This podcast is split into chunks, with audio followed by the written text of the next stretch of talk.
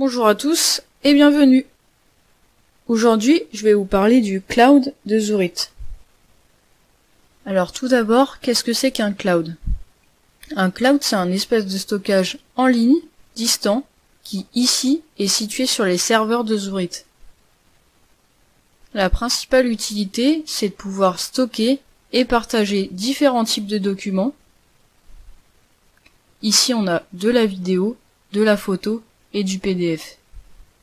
On peut aussi partager des dossiers. Ici, on peut identifier ces dossiers comme étant des dossiers partagés grâce à cette petite icône. Et les dossiers sans icône, ce sont des dossiers personnels. Sur cette colonne, on peut voir qui nous a partagé le dossier. Ici, la taille du fichier ou du dossier. Et ici, la date de la dernière fois qu'il a été édité. Ce cloud est disponible sur plusieurs plateformes. Ici, j'y ai accès depuis mon navigateur sur mon ordinateur, mais je peux également y avoir accès de mon smartphone ou de ma tablette. Grâce à ce cloud, on peut également visualiser et éditer des documents en ligne.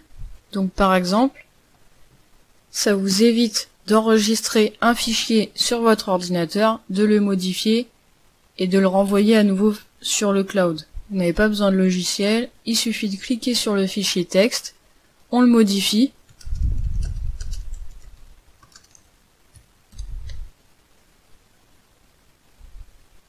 enregistrer, on quitte, et une fois qu'on revient dessus, les modifications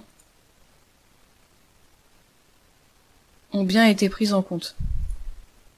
Donc ça, ça peut être très intéressant parce que ça peut faciliter la collaboration.